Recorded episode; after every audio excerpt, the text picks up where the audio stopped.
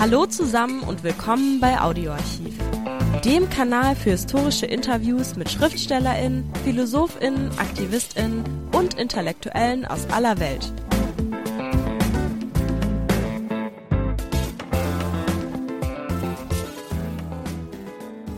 Hallo, das Thema könnte komplexer nicht sein und unsere heutige Gesprächspartnerin nicht kompetenter. Die 2015 verstorbene Birgit Rommelsbacher war Professorin an der Alice Salomon Hochschule in Berlin, Psychologin, Pädagogin und Frauenrechtlerin. Sie beschäftigte sich unter anderem mit dem Verhältnis der deutschen Frauenbewegung zum Islam und zu nicht-europäischen Frauenbewegungen. Links dazu in den Show Notes. Birgit Rommelsbacher hat dafür den Begriff der Dominanzkultur geprägt. Mit Dominanzkultur meint sie, vereinfacht gesagt, die Selbstgewissheit von Teilen der Frauenbewegung, Frauen seien durch Leben und Kultur im Westen per se emanzipiert. Emanzipierter jedenfalls als Frauen anderer sozialer, kultureller und religiöser Herkünfte. Eine Selbstermächtigung, die dazu führe, in Bezug auf die arabischen Länder einzig die islamische Kultur und Religion als Ursacher fehlender Frauenrechte auszumachen und populistisch zu argumentieren. Musliminnen gar mit Kopftuch haben keine Rechte, sie werden alle unterdrückt und geschlagen, nach dem Motto Frauen sind nur frei in Europa, aber macht euch keine Sorgen, wir kämpfen für eure Rechte. Aber ist es tatsächlich Voraussetzung, um das Argument umzudrehen, im Westen geboren zu sein, arbeiten zu gehen und in einem liberal-demokratischen Staat zu leben, damit Frauen gleichberechtigt sind? Was ist mit den Frauen ohne Kopftuch? Was ist mit den Enthüllungen durch MeToo und den zahllosen nicht öffentlichen, alltäglichen Diskriminierungen? In kaum einem Gespräch haben wir so viel gelernt. Netzla Kelek, Ayan Hirsi, Sairan Atesh, Sonja Fatma Bläser, Serap Celili, Arzo Toker, Emine Özdamar und viele andere in westlichen Staaten bilden so etwas wie eine Bewegung gegen die Unterdrückung der Frauen durch den Islam. So unterschiedlich die einzelnen Biografien der Frauen sind, so verbindet sie doch vieles miteinander. Sie alle sind Migrantinnen, also irgendwann in den Westen mit ihren Eltern eingewandert. Sie alle sehen im Islam den Grund für die Frauenunterdrückung. Sie alle haben in den vergangenen Jahren herausragende öffentliche Wahrnehmung erfahren. Frau Rommelsbacher, Sie sind Professorin für Psychologie mit dem Schwerpunkt Interkulturalität und Geschlechterstudien an der Alice Salomon Hochschule in Berlin und haben sich gerade in jüngster Zeit intensiv mit dem Thema Frauen, Migration und Islam auseinandergesetzt. Ich will aber vorher kurz noch mal fragen, wie sich Ihr Tätigkeitsfeld umreißt, Psychologie mit dem Schwerpunkt Interkulturalität und Geschlechterstudien. Was muss ich mir darunter vorstellen? Es geht eigentlich um den sozialpsychologischen Aspekt der unterschiedlichen Beziehungen untereinander.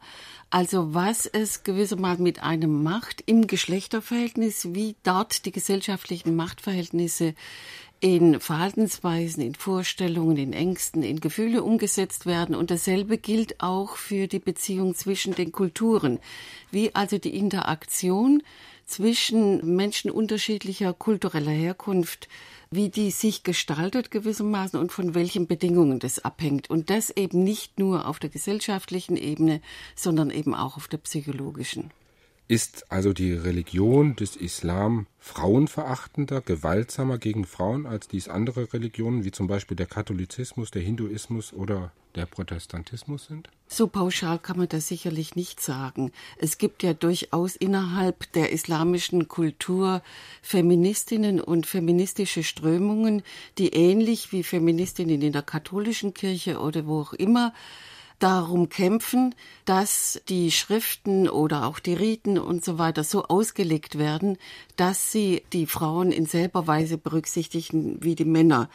Man kann jede dieser Religionen als sehr patriarchal auslegen oder eben auch feministisch. Es kommt auf den Standpunkt drauf an. Wirkt es sich im Fall des Islam, wie die vorher schon genannten Frauenrechtlerinnen sagen, besonders extrem aus? Das hat im Augenblick den Anschein, dass es extremer wäre als in anderen Religionen, aber wir müssen eben auch immer Äpfel mit Äpfel vergleichen und nicht Äpfel mit Birnen. Also wenn wir etwa orthodoxe jüdische Frauen anschauen oder evangelikale evangelische oder protestantische Strömungen. Ich denke, dass da die Gleichberechtigung von Mann und Frau, so wie wir sie in einem säkularen Westen verstehen, genauso wenig umgesetzt wird wie in radikalen oder orthodoxen islamischen Strömungen. Wir können nicht den radikalen Islam mit dem aufgeklärten Christentum oder Säkularisierung vergleichen, sondern müssen eben immer da dieselben Ebenen einziehen. Wenn wir diese Ebene einziehen, dann müsste man ja denen recht geben, die sagen, na gut, aber der Islam ist sozusagen 600 Jahre nach dem Christentum entstanden. Also sind die 600 Jahre zurück. Und wenn wir 600 Jahre zurückblicken, da hatten wir auch noch keine Aufklärung. Insofern verstehen sich ja eben jene Frauen, die ich genannt habe, wie Frau Kelleck oder die Frau Hirsi oder andere, als wahre Aufklärerinnen. Das alles auf die Religion zurückzuführen, ist ohnehin ein ganz großes Problem. Sie müssten ja die unterschiedlichsten Situationen, Geschlechterverhältnisse in Indonesien, in Afrika, in überall in USA, wo es muslimische Frauen und Männer gibt, vergleichen. Also ich denke, dass man einfach da genauer hinschauen muss ich denke, wo wir nicht anfangen können, den Koran zu lesen und anzufangen zu interpretieren, denn er ist sehr unterschiedlich ausgelegt. Es gibt unendlich viele Richtungen, es gibt viel Debatten und auch Streit innerhalb dieser Weltreligion Islam. Entscheidend ist ja tatsächlich, wie bei jeder Religion oder Kultur, wie wird sie ausgelegt, wie wird sie interpretiert, welche politischen Strömungen sind in dem Fall mächtig, die auch die Deutungsmacht innehaben. Nun ist unbestritten, dass seit dem Jahr 2001 spätestens der Islam eine ungeteilte Aufmerksamkeit auch in Europa erfährt und man hat den Eindruck, im Vordergrund stehen die streng religiösen Strömungen. Würde das nicht jenen Recht geben, die dann sagen, gut, wenn diese Strömungen momentan, so wie Sie das eben ausgeführt haben, im Vordergrund stehen, dann gilt es, diese Strömung auch zu bekämpfen? Es gibt gar keinen Zweifel, dass innerhalb des Islam es politisierte Strömungen gibt, die absolut abzulehnen und zu bekämpfen sind. Und wir haben ja jetzt die große äh, Studie über Muslime in Deutschland, die vom Bundesinnenministerium in Auftrag gegeben worden ist. Und da ist ja auch herausgekommen, dass sechs Prozent man zu den radikal-islamistischen Vertretern zählen muss, die sicherlich ganz eindeutig bekämpft werden müssen. Das Problem ist nur, wenn wir den Islam insgesamt mit diesen radikalen Strömungen gleichsetzen. Es gibt muslimische Feministinnen, die eben äh, den Koran anders lesen, die sagen, das ist falsch übersetzt worden, das kann so und so ausgelegt werden. Es gibt einen ethischen Egalitarismus, wie das Laila Ahmed nennt. Aber natürlich gibt es auch andere, die sagen, im Koran wird eindeutig die Ungleichheit festgeschrieben. Also da gibt es eine lange Debatte, die auch schon seit Jahrzehnten läuft. Wir kennen das ja auch aus dem Christentum, wie sehr patriarchale Strömungen dominant sein können und Frauen völlig ausgegrenzt, obwohl es christliche Feministinnen zum Beispiel gibt, Theologinnen, die die Bibel völlig anders auslegen und sagen, die patriarchale Tradition hat die Religion in dieser Richtung einseitig interpretiert. Nun ist die Frauenbefreiung ihre Bewegung älter als die in den vergangenen Jahren im Vordergrund stehenden Argumente, dass der Islam im Besonderen die Frauen unterdrücke. Wieso hat sich denn die Frauenbewegung in den letzten Jahren so stark abgearbeitet an dem Thema Islam? Ja, da kann man natürlich nur Vermutungen anstellen und ich denke, da gibt es unterschiedliche Gründe. Die Debatte ist schon sehr viel älter. Die war zum Beispiel schon Anfang des letzten Jahrhunderts, in den 20er Jahren, wo in der internationalen Frauenbewegung etwa die ägyptischen Feministinnen die Gleichberechtigung eingefordert haben im internationalen Maßstab, aber die westlichen Frauen das nicht wollten, weil zum Beispiel an einem konkreten Fall hat sich das festgemacht, die Engländerinnen in Ägypten eine Chance sahen, sich zu emanzipieren, wenn man so will, und dort etwa Berufe einzunehmen. Und die ägyptischen Feministinnen haben dafür gekämpft, dass sie zum Beispiel Zugang zum Lehrerinnenberuf haben. Aber das ist da abgewiesen worden. Also im Interesse. Also eine Konkurrenz entstanden. Richtig, richtig, eine Konkurrenz entstanden. Und da haben sich die westlichen Feministinnen im Zweifel für die Dominanzposition entschieden und nicht für die Solidarität mit den muslimischen Frauen. Gleich geht's weiter mit dem Interview. Zuvor noch der kurze Hinweis. Liked uns, wenn es euch gefällt. Und deshalb ist die Frage, welche Position nehmen in dem Zusammenhang die westlichen Feministinnen ein? Und ich denke, dass sie vielfach ihr Konzept von Emanzipation und ihre Vorstellung, wie sich die andere Frau, mal in Anführungsstrichen, zu verhalten habe, dass sie dadurch natürlich eine Machtposition einnimmt im Sinne der Zugehörigkeit zur westlichen Gesellschaft von daher ist die Frage, welche Machtinteressen mit diesem Diskurs eigentlich von Seiten der westlichen Feministinnen verbunden ist. Wir können das zum Beispiel an dem Kopftuchstreit sehen. Hier ist es ja so, dass bestimmte Strömungen innerhalb der westlichen Feministinnen den islamischen Frauen vorschreiben wollen, ob sie ein Kopftuch tragen oder nicht. Und sie sagen, sie ist emanzipiert, wenn sie das Kopftuch ablegt und wenn sie es aufsetzt, ist sie unterdrückt. Also sie definiert gewissermaßen von außen das Emanzipationskonzept der Frauen. Und von daher nimmt sie eine Dominanzposition ein, denn wenn die muslimischen Frauen selbst befragt werden. Die Adenauer Stiftung hat ja eine große Untersuchung unter muslimischen Frauen, die ein Kopftuch tragen, gestellt. Und die sagen, das Kopftuch ist für sie in allererster Linie ein religiöses Symbol, Ausdruck ihrer besonderen Religiosität und hat für sie mit dem Geschlechterverhältnis wenig zu tun, sondern sie haben, und das hat diese Untersuchung eben auch festgestellt, dieselben Einstellungen, was die Gleichberechtigung zwischen Mann und Frau anbetrifft, wie vergleichbare deutsche Frauen, christliche Frauen auch. Um nochmal auf die Frage zurückzukommen, welche Position haben hier westliche Feministinnen? Und da denke ich, diese Fremddefinition der anderen, die Bestimmung der anderen Frau, ist ein Punkt, den man sich doch genauer anschauen sollte. Aber es gibt auch noch andere Gründe. Also ich habe die These, dass mit diesem Diskurs auch die Auseinandersetzung innerhalb des Geschlechterverhältnisses entlastet oder verschoben wird. Es wird jetzt nicht mehr darüber diskutiert, ob die deutschen Frauen gleichberechtigt sind oder nicht, sondern es wird der Unterschied zwischen den westlich deutschen Frauen und der islamischen Frau diskutiert. Und plötzlich werden ganz viele zu Feministen, die dieses Thema noch nie interessiert hat. Das heißt, die Auseinandersetzung in dem vorhandenen Geschlechterverhältnis, der Handlungsdruck gewissermaßen wird entlastet, indem man das Problem verschiebt auf das Verhältnis zwischen der deutschen Gesellschaft und der islamischen Kultur. Jetzt hat man aber den Eindruck, wenn man die bekanntesten Sprecherinnen äh, migrantischer Herkunft nimmt, die in dieser öffentlichen Debatte teilnehmen, hat man jedenfalls den Eindruck, dass man also authentische Sprecherinnen aus einem sozusagen doppelten Hintergrund hat, nämlich sowohl einer Kenntnis eines islamischen und muslimischen Kulturhintergrundes als auch eines westlichen Hintergrundes. Sie sagen richtig, die Frauen, die muslimischen Frauen, die man in der Öffentlichkeit hört. Ich glaube, dass das schon ein ganz entscheidender Punkt ist.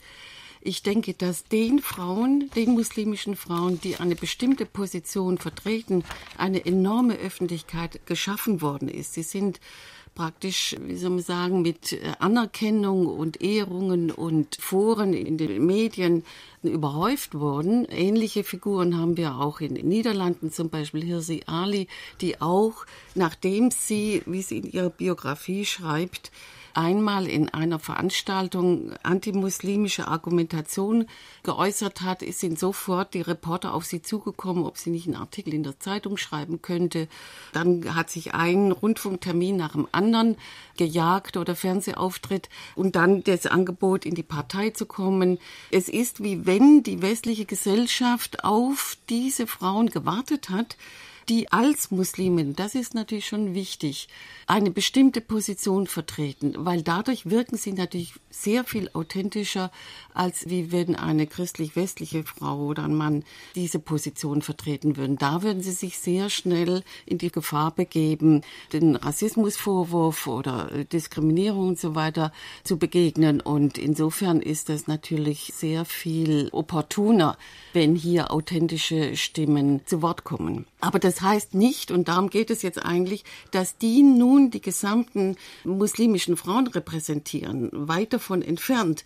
Im Gegenteil, gerade in den Niederlanden ist eben auch entsprechend beobachtet worden, dass Hirsi Ali sehr wenig Anhängerinnen unter den muslimischen Frauen hat, weil die sich durch ihre Position eigentlich eher zurückgesetzt und missachtet fühlen und den Islam verunglimpft fühlen. Ich möchte unser Gespräch noch ein wenig verkomplizieren, weil wir ständig von muslimischen Frauen reden. Mhm. Wen meinen wir eigentlich damit oder wen meinen Sie damit? Ich habe vorher schon versucht zu sagen, dass es natürlich sehr differenziertes Bild gibt und dass es säkulare muslimische Frauen, Frauen mit einem muslimischen Hintergrund, deren Familie in irgendeiner Form religiös ist oder sich dem, äh, da kommen wir schon in die Schwierigkeit, weil man kann den Islam als eine Kultur verstehen, in der man eben aufgewachsen ist, aber man ist nicht besonders religiös oder man kann stärker als eine Religion verstehen, wie eben im Christentum auch und religiös und gläubig sein.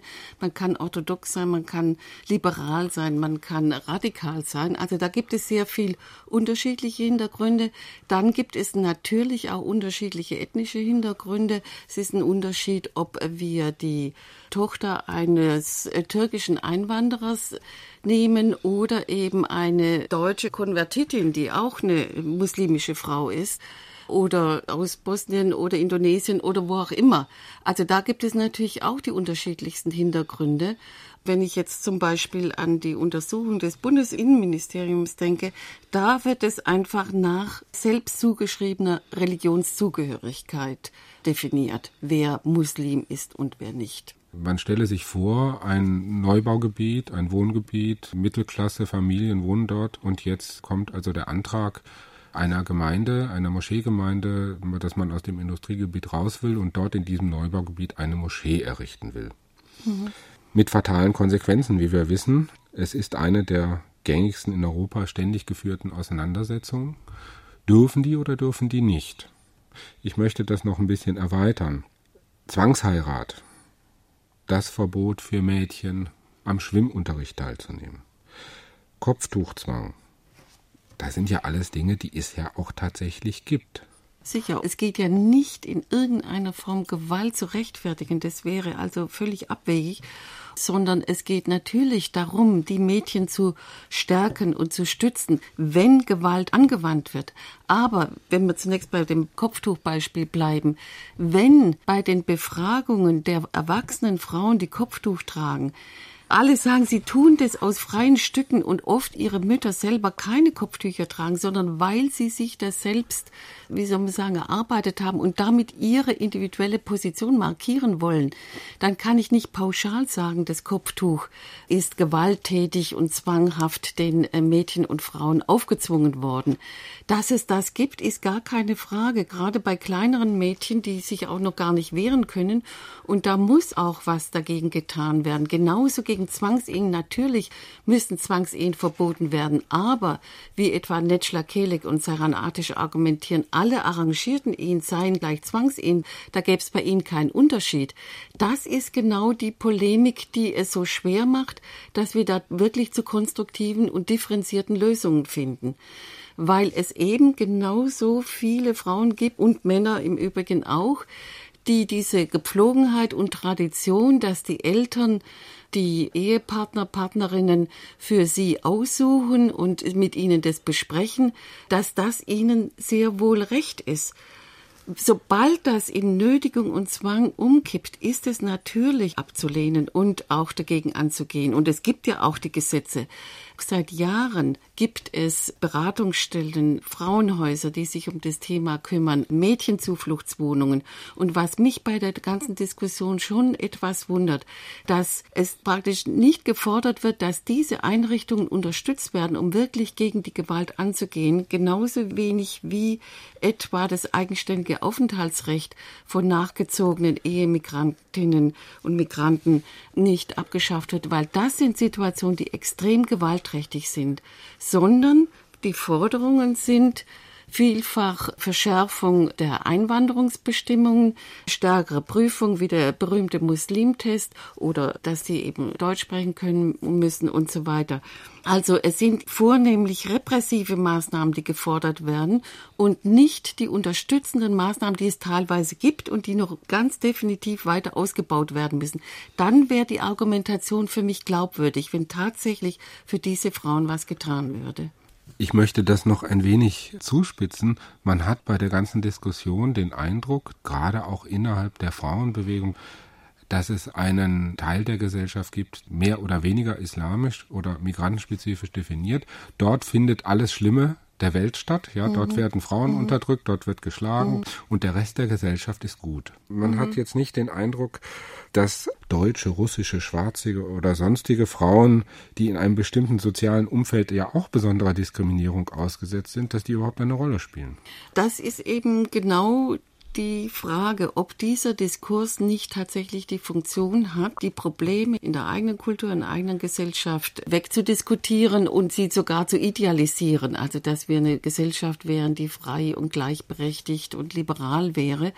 Wenn Sie zum Beispiel die Biografie von Hirsi Ali lesen, dann werden Sie sehen, dass da eine Geschichte ist aus furchtbarem Elend und Gewalt und Zwang, hin nach den Niederlanden und hier die Befreiung, die Erlösung. Es ist eine Erlösungsgeschichte, die hier geschrieben wird. Und wer würde das nicht gerne lesen, dass gewissermaßen die westlichen Gesellschaften die Erlösung darstellen für die anderen? Es ist so eine Selbstbeweihräucherung. Einer der Vorwürfe vieler Frauenrechtlerinnen, die wir genannt haben, besteht darin, dass sie behaupten, der deutsche Staat und die deutsche Gesellschaft seien also viel zu weich und zu nachsichtig mit muslimischen Einwanderern. Insbesondere dann, wenn Zwang angewandt wird gegenüber Frauen. Und der Grund dafür wäre die eigene Geschichte, weil man also das Gefühl haben müsse oder Gefühl hat und weithin verbreitet ist, man müsse besonders tolerant gegenüber Andersdenkenden sein, eben aufgrund der eigenen Geschichte. Was ist von einer solchen Argumentation zu halten? Entledigt man sich so auf diese Art und Weise wieder mit so einem Art Spiegelbild, so einem Reflex des Orients, Reflex des anderen, des Fremden, der eigenen Verantwortung gegenüber der eigenen Geschichte? und der eigenen Realität, würde ich sagen. Also die Behauptung, die äh, Deutschen wären übertrieben islamfreundlich, die finde ich schon recht kühn, muss ich sagen. Wenn wir uns die Untersuchungen angucken, Deutschland hat die höchsten Hürden für die Staatsbürgerschaft. Wenn Sie die Heidmeier-Untersuchung anschauen, der Heidmeier-Untersuchung äh, kenne ich alle. Deutsche Zustände, in denen jedes Jahr die Islamophobie, also Islamfeindschaft unter anderem gemessen wird, wo weit über die Hälfte der Bevölkerung islamfeindliche Einstellungen haben, wo, und jetzt ist nur mal eine internationale Untersuchung, europaweit über die Einstellungen der äh, muslimischen Eliten in den verschiedenen Ländern, sie sich in Deutschland am wenigsten wohlfühlen. Angesichts der ganzen rechtsextremen Übergriffe und so weiter, die auch europaweit einmalig sind, da zu sagen, Deutschland wäre übertrieben fremdenfreundlich und islamfreundlich, das ist wirklich also äh, eine grobe Verzerrung der Realität. Und insofern ist zu fragen, warum diese Entlastung, und da würde ich sagen, das ist ein Entlastungsdiskurs, dass der Gesellschaft gesagt hat, ihr seid gar nicht ausgrenzend, ihr seid nicht rassistisch. Das wird nun erklärt mit einem besonderen Komplex in Bezug auf den Nationalsozialismus. Interessant ist, dass wenn wir nach England oder Frankreich gehen, ähnliche Argumentationen finden, nur dass da dann erzählt wird, der Komplex rühre vom Kolonialismus, von der Kolonialvergangenheit und den Schuldgefühlen her. Also ich denke, dass da je nach Situation einfach eine Argumentation herausgezogen wird, die eine Entlastung im Grunde genommen der Gesellschaft von ihren diskriminierenden Strukturen betreibt und dementsprechend natürlich auch wohlgelitten und hofiert wird, weil das ist ja eine sehr angenehme Sache, wenn das so begründet wird. Im Übrigen meinen sie dann auch Artesch und Kelek, dass sie sich sehr wohl in Deutschland fühlen und stolz auf Deutschland sein wollen und sind und dass sie im Grunde genommen sich als die besseren Deutschen empfehlen, all den Deutschen gegenüber, die vielleicht noch ein ambivalentes Verhältnis zu ihrer nationalen Herkunft haben. Ich würde mal behaupten, dass das für viele Leute recht schwierig ist, das auszudifferenzieren, gerade wenn man persönliche Erfahrungen macht und stellt dann fest, dass also jetzt neben einem plötzlich irgendwelche Leute wohnen, die Kopftuch tragen und genauso Deutsch reden wie man selbst, aber irgendwie versteht man das nicht. Ist die Folgerung daraus, dass die Deutschen so in ihrer Mehrzahl mehr verstehen müssen vom Islam? Oder ist es gar nicht so wichtig, dass man was vom Islam versteht? Muss man mehr von der sozialen Situation von Migranten verstehen? Oder wie kann man sich da einbringen in eine Diskussion oder kundig machen? Also ich denke schon auf der einen Seite, dass die soziale Situation entscheidend ist, aber sie ist es natürlich nicht nur. Ich will die Differenzen der Kulturen oder Religionen, da muss man natürlich auch nochmal differenzieren, nicht wegdiskutieren. Der Sog, der diese Debatte auslöst, ist eben, dass alles in einen Topf geworfen wird. Und wenn ich meine Studentinnen anschaue mit muslimischem Hintergrund, da gibt es eine, zwei, die ein Kopftuch tragen, aber mit denen diskutieren wir genauso. Also das heißt, ihre Vermutung, dass wenn jetzt im Nebenhaus eine Frau mit Kopftuch einzieht, dass das gleich Fremdheit bedeutet und Unverständnis, das ist schon ein Produkt dieses ganzen Diskurses der äh, die Tatsache, dass es Menschen mit unterschiedlicher Religion gibt. Und ich denke, wir müssten ja in einem Land leben, die so stolz auf ihre Religionsfreiheit und ihre säkulare Einstellung ist, müsste man das nun akzeptieren können. Und um nochmal auf das Beispiel Moscheebau zurückzukommen, es gibt ja unzählige Gemeinden, wo das gar kein Problem ist. Hochgezogen werden natürlich die Auseinandersetzungen, wo es hart auf hart geht. Ich möchte noch einen Schritt weitergehen und zwar gibt es ja jetzt seit einiger Zeit die sogenannte Deutsche Islamkonferenz. Und ich habe mir das jetzt heute mal rausgesucht. Da schreibt also das Bundesinnenministerium, Ziel dieser Islamkonferenz, das Bundesministerium des Inneren verfolgt mit der DIK, also der Deutschen Islamkonferenz, das gemeinsam mit den Bundesländern zu erreichende Ziel, das Verhältnis zwischen dem Staat und den hier lebenden Muslimen auf eine tragfähige Grundlage zu stellen. Wer verhandelt da eigentlich mit wem? Der säkulare Staat ist im Unterschied zum laizistischen Staat in Frankreich, ist ein Staat, der eigentlich die Pflicht hat, die Religionen zu fördern. Also im Grunde genommen muss, das tut er ja auch, indem er die religiösen Einrichtungen finanziert, indem er Religionsunterricht unterstützt und, und, und die Kirchen subventioniert und so weiter. Kirchbauten meine ich jetzt. Insofern muss er nun, da eine neue Religion aufgetaucht ist, schon auch sein Verhältnis dazu klären und zu sagen, inwiefern wird nun diese Religion auch vom deutschen Staat unterstützt oder nicht. Die Konfliktsituation ist ja die, dass die christlichen Kirchen und das Judentum privilegiert sind im Vergleich zum Islam, der ja nicht entfernt die Zuwendung bekommt oder im Gegenteil, also äh, im Vergleich zu den anderen Religionen. Kommen wir nochmal auf den Anfang unseres Gespräches zurück. Rettet das Abendland? Klingt es allenthalben von Frankreich über die Schweiz bis nach Deutschland und Dänemark? Und zwar vor der Bedrohung des Islam. Wir haben jetzt in unserem Gespräch aber so festgestellt, dass eigentlich die Bedrohung real gar nicht so deutlich fassbar ist. Aber wem nützt denn eine solche beständig geführte Debatte eines ständig drohenden Damoklesschwertes über unserer Gesellschaft? vielleicht nochmal am Anfang Ihrer Frage. Sie haben völlig richtig die westeuropäischen Länder genannt. Hier ist die Debatte besonders intensiv. Wenn Sie zum Beispiel in die USA gehen, die ja nun von den Terroranschlägen extrem betroffen war, da werden Sie diese Diskussion in dieser Form nicht finden. Obwohl dies nun ja nun wirklich die amerikanische Gesellschaft erschüttert hat. Sie haben dann gesteigerten Patriotismus zum Beispiel. Aber die USA sind sehr viel mehr gewohnt, mit verschiedenen Religionen zu leben, also einen religiösen Pluralismus zu leben. Und insofern ist die Debatte nach den Terroranschlägen eben zwar in eine patriotische Richtung gelaufen, aber nicht in so eine extrem antimuslimische, wie das in Westeuropa der Fall ist. Ein realer Kern dieser Geschichte ist tatsächlich, dass Europa nicht gewöhnt ist, außer mit dem Christentum und dem Judentum eine Pluralgesellschaft zu sein, geschweige denn äh, säkular oder laizistisch, sondern sie ist durch und durch christlich und will auch diese Dominanz des Christentums erhalten. Das ist gewissermaßen der kulturelle Aspekt. Während auf der anderen Seite der soziale Aspekt der ist, dass die Einwanderer durch diese Fremdheitsdiskurse deren Zurückweisung, Diskriminierung, die Verschließung der verschiedenen Ebenen legitimiert wird. Und der dritte Punkt wäre die psychologische Dimension, dass durch solch einen Diskurs die eigene Gesellschaft aufgewertet wird, idealisiert wird, die Probleme wie die Geschlechterungerechtigkeiten verlagert werden, verschoben werden. Wir sprechen uns mit Hilfe dieser authentischen antimuslimischen Stimmen frei von Rassismus, Diskriminierung, von Ungleichheit.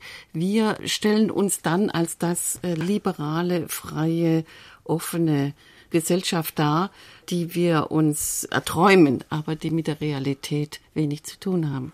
Also wenn man sich die doch hoch emotionale Debatte anschaut, die diese Frauenrechtlerinnen in der breiten Öffentlichkeit ausgelöst haben, dann stellt sich doch die Frage, wie muss man das bewerten? Also nochmal, um das ganz klarzustellen, natürlich muss Gewalt in den Einwandererfamilien und muss religiöser Radikalismus bekämpft werden, das ist gar keine Frage.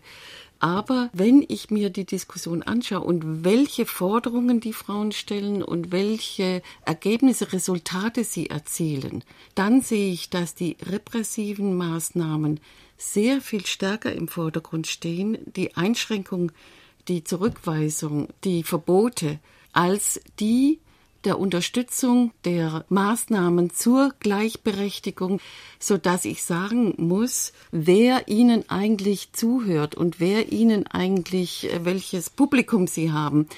Und da ist es eben so, dass sie viel Beifall von der konservativen Seite bekommen, natürlich bis hinein in die Mitte der Gesellschaft. Oder äh, Hirsi Ali war ja Mitglied der äh, rechtspopulistischen liberalen Partei.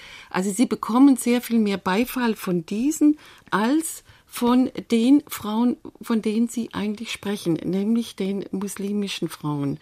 Und von daher, wenn ich an dieser Wirkung das bemesse, dann befürchte ich, dass es ihnen doch mehr um den Kampf der Kulturen, wie in Anführungsstrichen geht, als um die Gleichberechtigung der Frauen. Danke, dass ihr bei Audioarchiv dabei wart. Folgt uns, dann verpasst ihr keine Folge. Und vergesst nicht den Like-Button. Bis nächste Woche, euer Audioarchiv-Team.